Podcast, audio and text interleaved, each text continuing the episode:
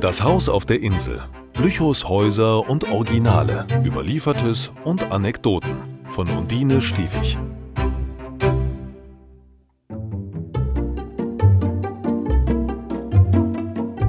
Eine Begnadigung.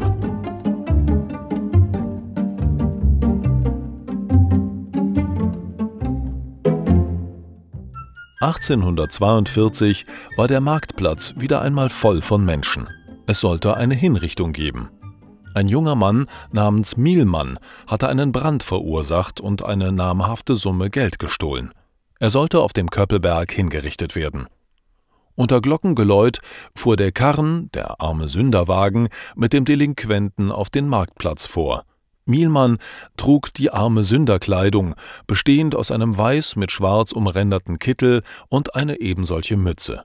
Der Vollstrecker aus Hannover begleitete den Wagen. Der Gerichtsvorsteher hatte soeben das Urteil verlesen, den Stab zerbrochen, als der Gefangenenwärter atemlos angelaufen kam. Er hatte die Verfügung, dass mit der Exekution innezuhalten sei. Bedingung war, dass der Verurteilte um Gnade bat. Dies geschah im letzten Augenblick. Die Menschenmenge tobte vor Entrüstung, dass ihnen dieses Schauspiel entgehen sollte, hatte es doch lange keine Hinrichtung gegeben. Mielmann wurde zu lebenslanger Kettenhaft in der Kettenanstalt Lüneburg am Kalkberge begnadigt.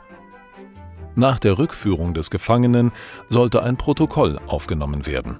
Doch vorher bat der Amtsgerichtsrat den Gefangenenwärter, da er nicht im Frack die Vernehmung durchführen wollte, ihm doch seine Uniform zu bringen. Der Wärter kam und brachte dem Amtsgerichtsrat den arme Sünderkittel, den Mielmann gerade ausgezogen hatte.